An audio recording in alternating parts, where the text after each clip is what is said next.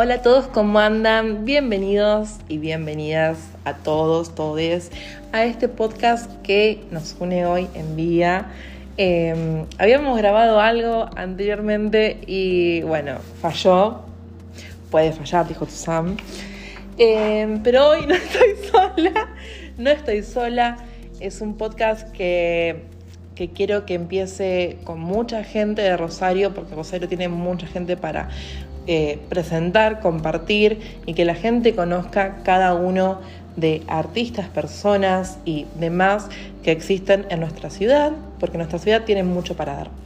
Hoy estamos ante una belleza de persona que es Nico. Nico, presentate. Hola, ¿cómo andan? Ay, puse, puse como voz de, de locutora así. De, de la FM. Dios mío.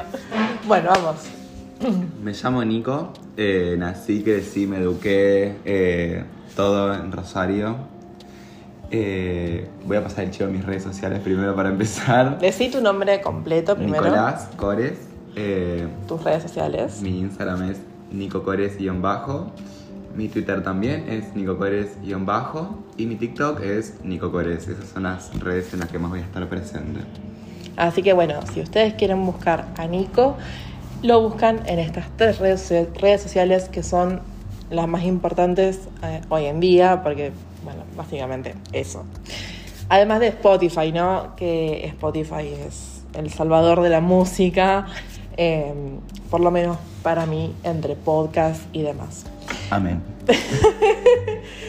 Pero bueno, hoy venimos a hablar de un montón de cosas que como sociedad sentimos que eh, todavía estamos en 2023 y todavía tenemos un prejuicio bárbaro a nivel sexualidad, a nivel corporalidad, a nivel de un montón de cosas. Eh, entonces, eh, nada, nos juntamos con Nico con la idea de improvisar, porque la verdad es que eh, no armé nada y a mí me gusta improvisar ante todas las cosas. Eh, que se vaya dando una charla, que ustedes escuchen esta charla, que, que la vayan, eh, no sé, mien- mientras escuchan el ruido de mate, eh, mientras escuchan, eh, que vayan interiorizando con, con las ideas y demás. Eh, con Nico nos llevamos mucha diferencia de edad, no les voy a mentir. Yo tengo 30 15. ca- ah, Yo tengo 15. yo tengo 30, casi 31, lo cumplo el 10 de marzo. Y Nico, No se dice. Dale. Es- depende de quién pregunte. Yo tengo 18. Por Pronto eso. 19.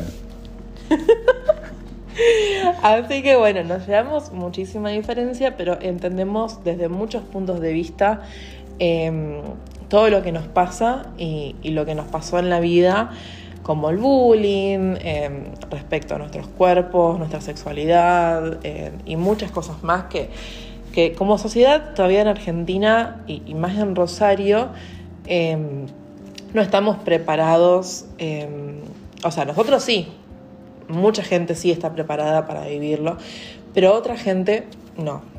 Entonces hoy queremos aclarar un par de estas cosas que, que- son tabú, que, que son prejuicios que la gente tiene y, que ya no da para más. Aclarar un poco de que este podcast va a ser, eh, va a haber varios participantes de Rosario, eh, porque siento que Rosario tiene un potencial, potencial hermoso eh, con artistas, creadores digitales y, muchísimas personas que, que se dedican al arte y a otras cosas más que, que me encantaría eh, que participen. Así que si estás interesado, interesado, interesada, decime por favor y nada, acá me tenés para que hablemos.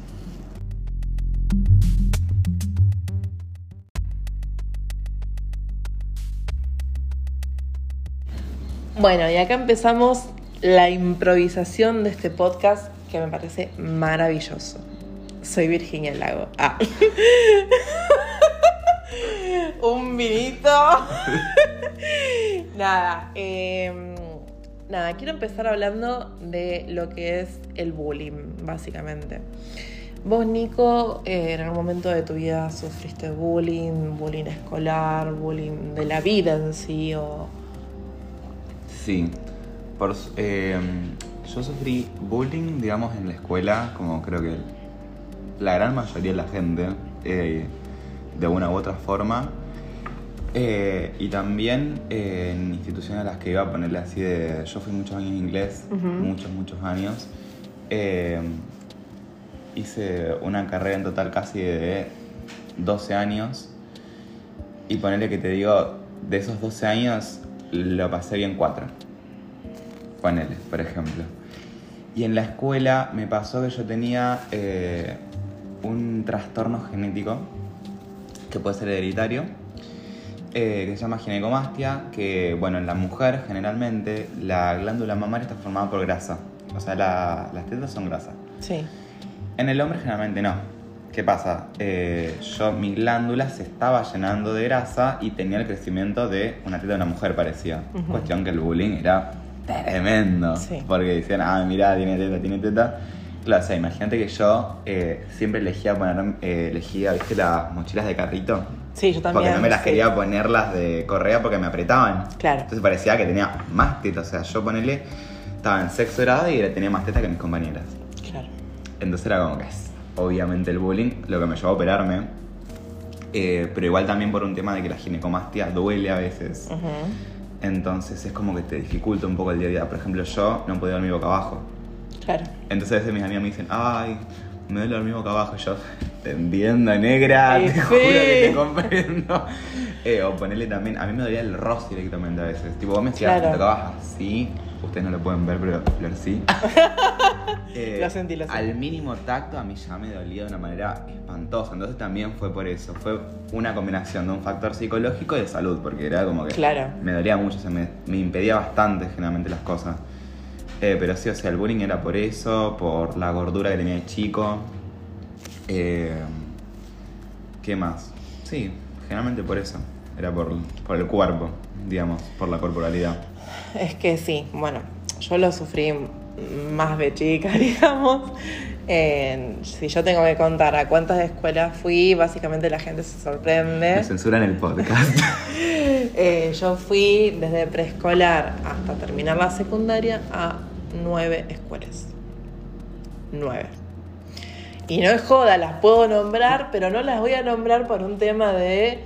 De que no nos pagan. Ah, que- de que no nos pagan. Y además de que son todas católicas y no quiero saber nada con el catolicismo, perdón. Pero eso. Eh, nada, la pasé muy mal, por ejemplo, desde chica. Yo de chica no era gorda, nunca fui gorda de chica. Pero, ponele, llegaba la parte de la foto escolar. eh, eh, con las profesoras, no, no de con los compañeros. Y ponele, había una profesora que directamente a todos les hacía UPA y a mí no. Me dijo, quédate parada al lado mío. Así. Sorín. Y una eh, compañera mía le dijo, ¿pero por qué? Si no tiene nada de malo ella. Tipo, saltó a defenderme, empezó, bueno, nada, estuvimos como bastante tiempo ahí hablando. eh, y bueno, nada. No digo el nombre porque me sigue la profesora. pero, pero nada, eso. eh, Para vos. Mm. Helado de pollo, no existís. No, mentira. Eh, un besito. Eh, un besito, querido.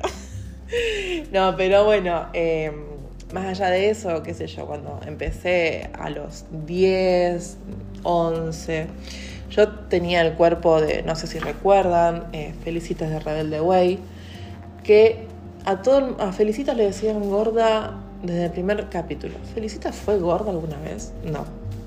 Era normal. Era, tenía un cuerpo que no, no era el de Luciano Pilato ni, ni el de otra persona, era el cuerpo de Felicitas y, y no, no tenía ni sobrepeso ni nada. Eh, era un cuerpo hermoso. Yo tenía ese cuerpo y me decían gorda, me decían grandota, porque grandota siempre te lo dicen, ¿viste? No sos gorda, sos grandota. Sos o sea, grandota. Es una diferencia. Robusta, tipo. Algo más me querés decir. Moria Kazan diría, no soy robusta, soy barroca. Claro. Pero bueno, eh, me han dicho de todo, de todo. Y bueno, entre también los dichos y un montón de cosas más, me han llegado a pegar, me han, eh, tipo, me han puesto chicles en el pelo, básicamente. Y yo tenía un pelo soñado en ese momento. Y, cosas así que, que te hacían ver y, y rever un montón de cosas y decir, che, pero yo no estoy haciendo nada mal. Eh, ¿qué, ¿Por qué es la causa del, bullying? Porque en ese tiempo tampoco existía la palabra bullying, era burla, cargada, etc. Y ponele, eh, la otra vez lo conté, eh, pero en el viaje de séptimo grado, yo fui con muy pocas compañeras mujeres y el resto varones, que le tengo un cariño inmenso a todos los varones de esa escuela, que es María Madre de la Iglesia. Y nada, eh, el primer día yo me quedé con dos compañeras, que una era mi mejor amiga y la otra era porque, nada, se quedó ahí. Esa chica literalmente abrió mi valija o bolso, no recuerdo si fue un bolso o valija lo que llevé, y sacó mi ropa interior y la exhibió en un ventanal del hotel donde me estaba quedando. Llamó a todos los compañeros, que les daban igual básicamente, y como me vieron llorar básicamente cuando vi eso, eh, nada, me fui a la habitación, lloré, no entendía qué estaba pasando, por qué lo hacía, qué, cuál era su razón. nunca me dio su razón, nunca. Nunca me, me preguntó, che, ¿estás bien? Nunca nada. Y vinieron los chicos y, y, me ayudaron un montón entre llantos y un montón de cosas. Vino la otra chica Silvina. Entonces como que, nada, siempre les voy a estar agradecido a ellos porque eh, me salvaron de un episodio que, que, fue bastante fuerte. Imagínate, yo tenía 12 años. Y bueno, entre tantas cosas, Claro, entre tantas cosas, como que Pasa hoy en día con 30 años, bueno, qué sé yo, me una chupa un huevo, básicamente. Pero con Pero 12 años, que es la iniciación sexual, que lo sexual es como oculto, es como, uy, no, de- me gusta Pepita. ¡Ah! Claro. Pepita, entonces como... Y además de que, ponele, a mí a los 8 años me vino. Pero por un tema hereditario de eh, eh, que a, a mi progenitora, pues ya no le puedo decir madre por cuestiones, eh, mi progenitora le vino a los 7 y a mi abuela le vino a los 7. Entonces, nada, me vino a los 8, me tocó a esa edad y a los 8 me empecé a desarrollar. sí. Yo a los 9 ya tenía bastante busto, tenía un montón. Y mis compañeros iban y tocaban literalmente lo que yo tenía, o sea, mis, mis tetas. Y era como empezar a usar corpiño de chica, cosa que no me lo imaginaba ni ahí. Y empezar a, tener otra vida, a, a tener acoso callejero a, a- a ese nivel de edad, porque tampoco te lo esperás, porque yo salía en malla, en la cortada que vivía, que era muy tranquila, y pasaban unas personas por esa cortada y me, me chiflaban, porque parecía de mayor edad, básicamente. Y no, tenía nueve años, diez años. Entonces es como eh, tanto el nivel eh, de acoso callejero, el bullying por las corporalidades y un montón de cosas se viven hace años y años. Pero por ejemplo mi papá, que tiene 61 años, me dice, en mi época el bullying, ni la burla, ni la cargada existía. Todos nos llevamos todo en- entre todos. Sí poníamos apodos, boludos, me dice, pero Sí, el pelado, el gordo. Claro, pero los aceptábamos y esas personas los aceptaban también. Está bien, le digo, papi, pero es otra, otra cosa. Yo imagínate que el primer grado eh, yo fui a la escuela que, eh, en la cual mi abuelo atendía el kiosco, básicamente. Yo en el recreo me iba a- al kiosco de mi abuelo, porque desde el primer grado te estoy diciendo que sufrí bullying y desde antes también. Y entonces es como que yo le contaba a mi abuelo y mi abuelo me decía, no, refugiate acá. Me decía, quédate acá, vos sos contenta acá. Yo le digo, sí, yo, yo estoy feliz con vos. Y nada, él entendía eso y me dijo, mira, si no te funciona en esta escuela, cambiate. Y a pesar de que me haya cambiado, lo sufrí igual. No, obvio. Porque en todas las escuelas que fui, lo sufrí de distintas maneras. Pasa que muchas veces el bullying, eh, yo creo que surge en los niños más que nada. es por la, claramente es por la crianza que llevan. Sí. De los padres de no marcar límites amorosos, de, y a veces también límites no amorosos en el sentido de que a ver si el nene no entiende el límite, bueno, marcar uno más fuerte. Sí, sí. Eh, porque hay, hay cosas, hay, hay insultos muy particulares. Vos decís, un niño no puede imaginarse los insultos. Entonces vos decís, esto es algo de la casa. No, por supuesto. ¿Entendés? Entonces vos tenés que criar a tu hijo diciéndole, por ejemplo, a una mujer en la calle no se le silba. O a una persona por su cuerpo no se le dice nada. Pero no por ser eh, falso o careta, sino simplemente porque no es tu cuerpo. Eh, porque aparte, por ejemplo, eh, a nosotros dos, ponle, vos también creo Flor, Sí. ya a esta altura si me dicen algo del cuerpo como que Ya está. no me interesa. Ya está. Pero a un niño de entre, no sé, 11, 12, 13, 14 años, le re puede afectar. Estamos hablando de la niñez, obviamente que en cualquier edad te puede afectar el comentario, pero si nos centramos en la niñez, en el desarrollo Claro. de la persona, es muy fuerte un comentario, no sé, de, ay, qué rara tenés la nariz. Que a lo mejor a esa persona le queda para toda la vida, ay, qué rara que tengo la nariz. He tenido amigos que sí sufrieron por eso. En donde vos decís, se quedan años y se hacen cirugías eh, y se o s- X cosa o se aprenden a ma- tutorial de maquillaje como para tratar de disimular esa imperfección o tratamientos doctor Cormillot, o sea, Lo pasé, lo pasé. un montón de cosas más que vos decís, niña Bueno, edad. por ejemplo, cuando yo iba a la escuela, eh, que fue el único reto de mi papá hacia mí, el único, el único. Pero ¿qué pasa? Lo entiendo, hoy en día lo entiendo. Eh, yo le contaba esto a una amiga y se me cagaba de risa, la verdad es que no es nada chistoso. Eh, vos, yo te lo puedo contar ahora y vos lo ves gracioso, pero eh, en mí en- in- interno de, de ese momento no era nada gracioso. Ahora sí, ya está. Pero ponele, en ese momento yo tenía 11, 12 años y se usaba mucho lo que eran las cejas finas, las cejas finitas. Yo tengo las, vos me estás viendo, la gente me conoce y demás, yo tengo las cejas bastante gruesas y es mi, mi- mi forma de, de ser básicamente. Tanto el, el delineado como las cejas es mi personalidad. Y bueno, un día agarré la gilet de mi papá.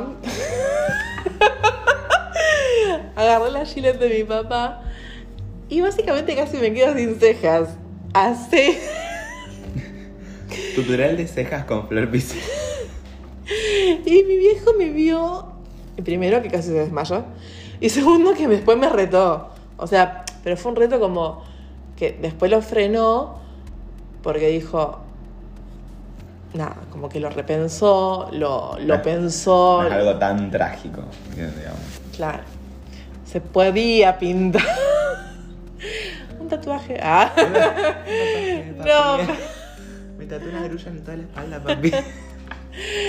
Pero bueno, nada. eh, después me dijo, yo entiendo por lo que estás pasando, de, de que sentís que tenés las cejas tan gruesas, porque te dicen básicamente Frida Kahlo en tu escuela, porque, o oruga me decían. Orugas. Así. Pobres las orugas. Las orugas, pobrecitas, ¿no? Eh, y otras cosas más, ponele. Mis viejos fueron uno de los primeros que se separaron en toda la generación escolar Ay, a mí mía. también, yo también, mi papá también. Entonces. Primer grado ya separado arranca, imagínate. Yo, Yo- colegio católico como vos, claro, tantos. Ay, ¿Qué es esto? claro, y te miraban como vos de- Después, vos yo decías- terminé el secundario con la mayoría casi de mis eh, compañeros de primaria. Estaban todos separados. Todos los padres separados. Claro. Todos. Y si no están separados era porque estaban comiendo un matrimonio tóxico, pero o sea, la mayoría se separaron. Pero eso, además de que se separaron y todo el mundo, yo le decía, no, mis viejos se están separando, lo estoy sufriendo mucho, qué sé yo. ¿Tus papás se están separando? Igual sabes que es peor Pero- la palabra divorcio. Eso es peor. Eso es peor, pero a otro Porque, nivel. porque si vos decís separa, bueno, qué sé yo, viste, pero ya en esa época, divorcio. No no, no, no, no. Eh, Un horror. la gente te quedaba mirando como, Bicho raro. básicamente. Y era como, pero se están separando porque son- ya, ya, ya, ya está, ya está, tipo, ya murió el amor, murió todo. Eh, y nada, yo hoy puedo contar que cada pelea que, escuchaba de mis viejos, eh, yo la escuchaba detrás de la pared de la cocina, que dividía el comedor de la cocina. Y, y mi viejo me decía, me veía a la sombra porque bastante pelotuda era yo.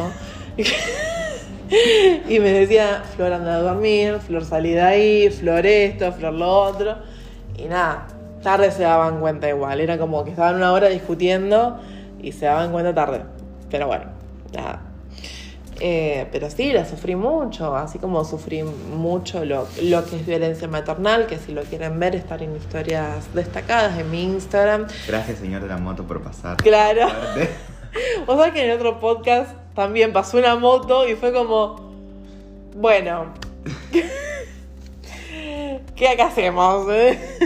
Vos sabés que mm, el tema de la, de la separación y esas cosas, yo soy, estoy consciente de que soy re privilegiado. Mi infancia en general fue bastante privilegiada. Mm, Eh, por el hecho de que mis papás, ponele yo, no tengo recuerdo de escuchar una pelea. claro, No tengo recuerdo de escuchar una pelea. Y cuando se separaron fue porque, bueno, el amor llegó hasta acá, la relación ya está. eh, y listo, o sea, y cada uno sigue viviendo su vida, no descuidando de mí, porque viste, muchas veces pasa que los padres se separan, entonces intentan reconstruir su vida, pero su vida, Sí, y sí. no en general que tenés una carga, entre comillas, carga que es tu hijo. Entonces, eso, por ejemplo, en mi caso, gracias a quien sea que esté escuchando, no pasó. Eh, mis papás se separaron en buenos términos, nunca los escuché pelear, eh, nunca los vi peleando, nunca hubo abogados de por medio, nunca nada. Por eso digo que también eh, en ese sentido son muy liberales, por así decirlo, también por mi sexualidad. claro, O sea, yo nunca jamás, en mi familia en general, mi familia es bastante open mind, se dice ahora. sí, sí, sí. En el sentido de que yo, por ejemplo, no tengo el recuerdo de, no sé, hacer una mesa familiar y decir, familia, tengo algo que decirles, soy gay. claro, No, o sea, siempre fui Nico, tipo, es como que no, nunca, nunca hizo falta. Y nunca hubo cuestionamientos tampoco. Que eso es, yo sé que es un privilegio de acá a la China que Sí, no mucha gente divergente puede, puede gozar, digamos. Yo tengo eh, muchos amigos que, por ejemplo, tienen mi edad, o incluso amigos, gente de tu edad, que, que los padres todavía no saben. claro, Por ejemplo, eh, yo jamás tuve esa necesidad. claro, Eh, por eso también llevo las cosas como, como las llevo. claro. Sí, Por ejemplo, a mí no me interesa que me digan de mi cuerpo. O sea, a ver, si en mi propia familia jamás me dijeron nada, ¿qué me puede llegar a importar lo que me diga Raúl en el medio de la peatonal? O sea, No, obviamente, obviamente. No me importás, Raúl. no me importás. Para que Raúl. sepas. ah. No me importás. Eh, Em, Pero, sí, o sea, muchos privilegios eh, en ese sentido, digamos, de decir, bueno, no tengo que aclarar mi sexualidad, no tengo por qué andar diciendo, levantando la bandera de esto, de ir contra, porque muchas veces la persona que sale del closet va en contra de su familia, por así decirlo. Ir en Sí. contra lo digo por un hecho de que, eh, no de que, qué sé yo, a lo mejor decís ir en contra. No vas en contra de los valores familiares, sino que simplemente vos naciste con otro gusto y para tu familia eso es un pecado. Me ha pasado con un conocido que de hace mucho tiempo que hasta lo han echado de la casa. Sí, eh, pero eso es re normal. Lo han echado de la casa. Lamenta- te lo digo que es re normal así tan levemente, pero porque te juro que Y es yo normal. por el, el año pasado, mucha gente no lo sabe, mucha gente sí. Eh, nada, entendí que también me gustan las mujeres, que me atraen. Y, y- y se los comuniqué a, los dos y no tuvieron ningún problema. A ver, mi mamá no tenía problema porque ya le importaban tres carajos, básicamente. Ah, bueno, bueno. Pero bueno, mi papá no tenía ningún problema, no tenía ninguno, pero ninguno. Entonces como que también me sentí eh, aliviada y, y demás, eh, porque nada, me gusta, me atraen. Y ponele, cuando yo cuento que me gustan las mujeres femeninas, no te entienden tampoco. Pues soy tan femenina yo que supuestamente el patrón de la bisexualidad o que te gusten las mujeres es que te gusten otro tipo de mujeres. Claro, que no, no, que- como si sería una machona, entre comillas. Claro. Y no, Claro. a mí me gustan, qué sé yo. ¿Te gustan las mujeres? Me gustan las mujeres. Claro, amén de... Es como, no sé. A mí me pasa pero- mucho el cuando te preguntan cuál es tu tipo. Claro. No sé, o sea, no, no es un helado. es como Pistacho, que... ah. Pista- No. no, acá se termina el podcast. Ah, chao, gente. Chao, nos vimos. Ah. Em, no sé cuál es mi tipo, o sea, te puedo decir, no sé, que me gustan altos. Pero ya de por sí no sé, un tipo de es como me parece muy... Claro, por ejemplo, yo antes sí tenía un estereotipo de hombre que, que me gustaba mucho, que era barbudo. Eh, la, la altura nunca me importó de por sí. Mido unos 64 amor, o sea, no, no me puede importar mucho. Nada más allá de eso, hay mucha gente que, que sí le tiene importancia a eso. Pero. lo acaba de decir. ¿Por qué lo habrán dicho? Pero barbudo y con tatuajes. Con muchos tatuajes. Muchas de las personas con las que he estado eh, están repletas de tatuajes y, y después como que fui variando entre gustos y gustos y... A partir de esto vamos a empezar a hablar de los morbos de Flor Pistela tatuados. No, no. Pero ponele, eh, también me pasa con la edad, ¿no? De que yo antes buscaba ponerle de 30 para arriba, ¿no? Y he descubierto, ah, no obstante, Sin embargo, vos sabés que mis compañeros se me reían antes porque yo decía, por ende, o no obstante, y, y mis compañeros me decían, Francia, no podés estar diciendo en cada oración, no obstante, por ende, eh, y cosas así que vos decís, ¿dónde las escribí? Flaca.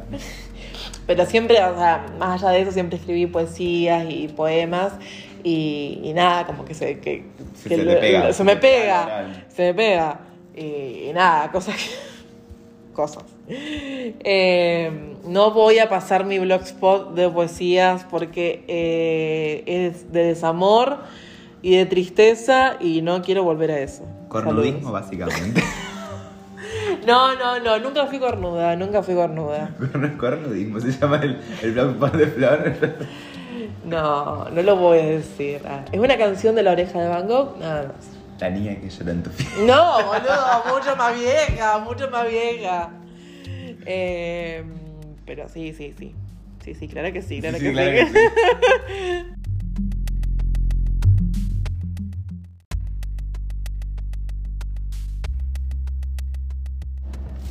Bueno, además de toda esta historia de bullying por la corporalidad, qué sé yo, en mi caso, mi familia siempre se dedicó, que hoy en día lo puedo decir porque he trabajado en los locales. eh, no voy a pasar el nombre igual porque no quiero ver más.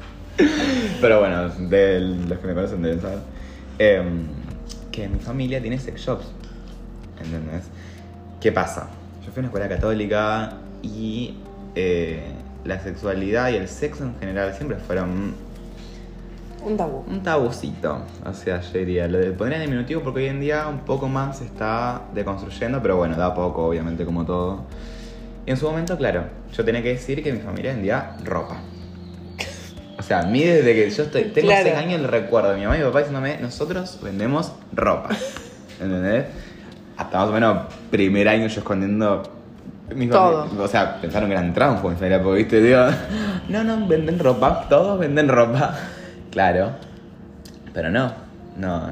Si bien vendían ropa, pero no esa ropa. Esa ¿entendés? ropa, Sino claro. más eh, conjuntos, bodies, eh, y bueno, todo lo que conlleva un sex shop. Eh, y nada, el tema este también de que una vez que se enteran, eh, dicen "Mm, burlas, boludas. Eh, pero también lo que está bueno, en mi caso yo la verdad que lo re, lo re disfruté y lo, re, y lo sigo disfrutando hasta hoy en día, es el acceso a- al conocimiento. Eh, por ejemplo, yo, no sé, una clase de educación sexual. Tampoco tuve mucha educación sexual en el colegio, eso es algo que parece que tuve. Yo tuve genética en realidad, no tuve ESI, porque eso no era ESI. Pero bueno, o sea, eh, la docente podía decir la palabra pene y yo no me iba a reír porque Uy, mis compañeros se burlaban, sí. sí. acostumbradísimo, ni hablar de la palabra eyaculación, No, vagina, sí. vulva, bueno, demás. Que para mí es lenguaje de día a día. O ponerle cuestiones más. Eh. Pusimos, pusimos mejor el micrófono y la verdad que se ve re lindo.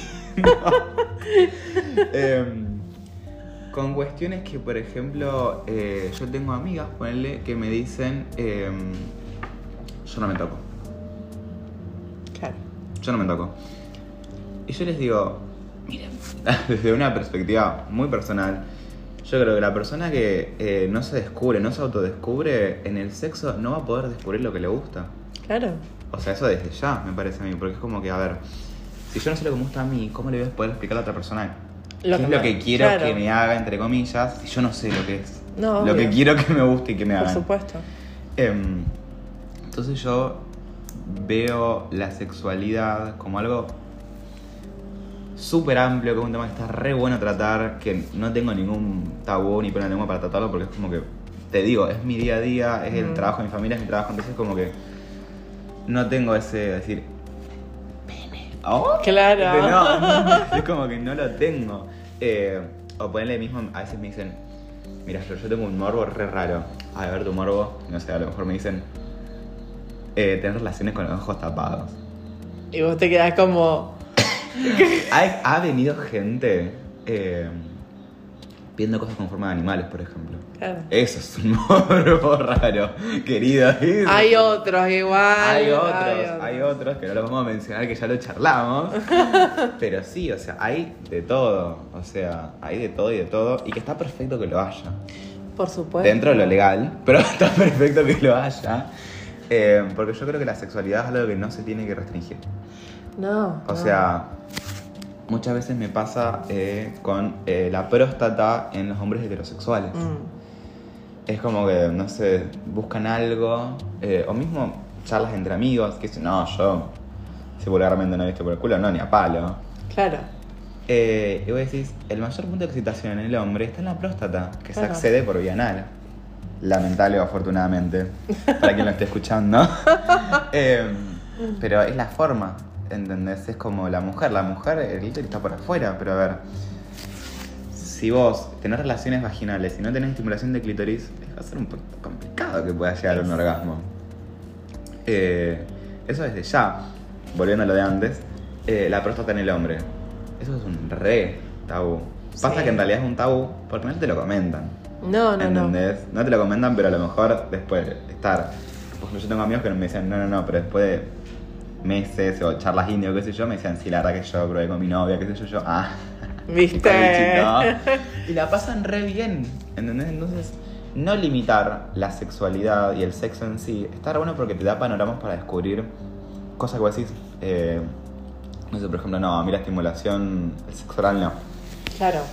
hasta que te das la oportunidad de a lo mejor una persona que te transmite esa confianza para decir, bueno, voy a probarle, a lo mejor te termina encantando. O también puede pasar algo muy positivo, que es que te des cuenta que no te gusta. Y ya Claro. tenés, la, y tenés la razón De lo que te gusta y me lo que no te gusta. Y está re bueno eso. Em, porque lo vuelvo a repetir y siempre lo repito, es algo que siempre dice mi madre. Eh, el órgano sexual, el órgano sexual más importante es el cerebro. Ujú. Ni siquiera el pene, la vagina, no. Es el cerebro. Porque si yo desde mi cerebro no genero, digamos, las El- ganas, el el deseo. deseo, la fantasía, no va a existir tal cosa. Claro. Yo, por ejemplo, en el 2017 eh, fui con una persona que quiero mucho, eh, que hoy en día estamos distanciados por mambos de cada uno, pero que yo lo amo con todo mi corazón y es mi mejor amigo, básicamente, y lo va a seguir haciendo toda la vida, pase lo que pase. Pero bueno, con él fuimos a la Sexporótica en Córdoba. Ah, sí. Y nos tocó, esto es muy fuerte, nos tocó eh, conocer a Natacha Jaita. Upa. Qué mujer. Que entre los dos quedamos embobados. O sea, hubo un montón de espectáculos, clases, había clases de bondage, eh, gente, había una dominante, una chica, una señora dominante, saca, tipo, eh, llevando de la correa a un chico, y había hasta... El que se llama. Claro, hasta había, gente, había lugares para em, que, que te, básicamente, que te aten, que, que un montón de cosas, y ahí aprendí muchas cos- cosas que hoy en día me gustan, por ejemplo. Claro. Eh, pero también aprendí un montón de cosas de Natacha Haid. Eh, que de por sí yo a Natacha siempre tuve un cariño inmenso y más por todo lo que declaró y, y- y un montón de cosas más, ¿no? Por los ovarios que tuvo. Los ovarios que tuvo y, y bueno, tuvo un, un final que, que nadie quería. Pero ¿O sí? que la sociedad no quería Sí, pero, pero que, que- que la, que la gente que, que quería que se quede callada sí, sí quiso, básicamente. Pero bueno, básicamente eso, que me encontré con Natasha Haid hablando de un montón de cosas, de sexualidad, llevando gente al escenario y demás, eh, haciéndoles probar cosas nuevas. Y vos estabas abriendo, yo recién estaba abriendo los ojos ante una sexualidad nueva, gustos nuevos y así. Y vos te quedabas como, wow, qué locura. Eh, y nada, de por sí ya la admiraba a Natacha por un montón de cosas y la admiré mucho más desde ese momento. Eh, y también había otras clases, eh, bueno, también vendían un montón de accesorios, eh, golosinas, demás. Y es muy lindo. Si tienen la oportunidad de ir a la Sexporótica en Córdoba, no sé si sigue haciendo, pero vayan porque realmente es increíble, dura dos días. eh, hay hasta desfiles, hay un montón de cosas. eh, nada, es una experiencia que si vos no estás orientado, en, orientado, orienta- orientada en tu sexualidad o en tus gustos sexuales, yo creo que es un camino de ida, por lo menos el principio, como para que veas qué es lo que te gusta y lo que no te gusta. Eh, porque hay un montón de espectáculos. Yo, por ejemplo, subí al escenario con una chica y yo nunca me esperaba subir al escenario, tipo, y después me llegaban comentarios, porque yo había puesto la ubicación del lugar, y me decían, sí, te vi, te vi en el escenario, te saqué fotos, qué sé yo, y yo me quedaba como, Esa es mi gemela, yo no, no fui. y yo tipo, eh, em, ¿cómo te explico? y nada, con, algunas personas tenemos hoy en día en contacto con- con- y es muy loco, muy loco. Pero nada, fue, fue, fue una locura esos dos días, la verdad que hermoso, hermoso. Y bueno, también gracias a personas con las que me vinculé sexoafectivamente y, y- o, que solamente tuve sexo y nada más, eh, también tuve muchos gustos que aprendí, que me gustaban también. Y, entendí que, que eso, que yo, por, ej- por ejemplo, muchos años callé lo que me gustaba a mí, o que no hablaba de sexo, o que, por ejemplo, decía una mala palabra y se sorprendían todos, pero todos, y estoy hablando de hace 3, 4 años atrás, aún ya, ya habiendo ido a, a la sexporótica, y se sorprendían cada mala palabra o cada palabra que decía de sexo porque no, no entendían que yo ya había cambiado, que yo tenía otra mentalidad y que tenía una mente más open mind y más abierta a lo que eh, estaban acostumbrados ellos. Es que sigue pasando. Yo Sigue no sé pasando. si será, yo no sé si será porque yo lo tomo como algo normal, Mm. digamos, pero yo a veces hablo de sexo y me- mis amigas propias algunas hoy en día dicen, ay, Nico, yo tipo, estamos hablando de masturbación femenina, no estamos hablando de algo que ustedes no hacen, no sé. Claro. Eh, a ver, eh, me, pa- Yo- me pasa hoy en día vos decís,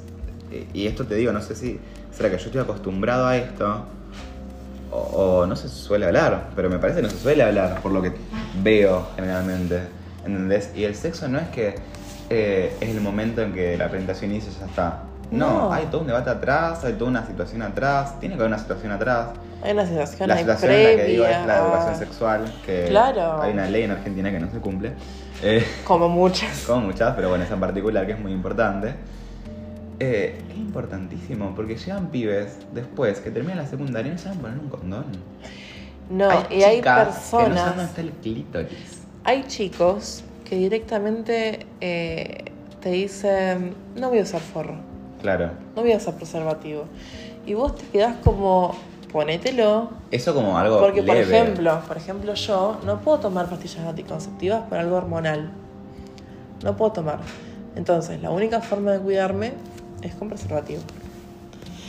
Y existe el preservativo eh, femenino, Sí, que se llaman pero, de látex, pero, no me sirve. se exportan. No y además de que no me sirve. Lo he intentado y no. Eh, Ah, para paso el chivo de eso, que por las dudas, el campo de látex vaginal eh, viene ya, digamos, eh, como un condón, digamos, viene ya fabricado. ¿Qué pasa? En Argentina es difícil de encontrar, eh, pero bueno, siempre está la opción de cortar un preservativo, cortarlo de vuelta y hacer la barrera de Claro. látex, por las dudas. Exacto. Así que bueno, eh, básicamente este podcast literalmente fue improvisado de todas las maneras y lo que quiero decir y queremos decir con Nico es que la educación sexual tiene que eh, estar como ley en todo el país, que, que se informe en cada escuela como tiene que ser o en cada ámbito de, educación y demás y, y que todos aprendamos de alguna forma u otra de que eh, el sexo ya no es tabú, que el sexo se tiene que informar de todas las maneras posibles, cómo cuidarse, cómo prevenir algo y, y todo lo demás. Que la ESI Eh. también no es solamente esto de sexual coger.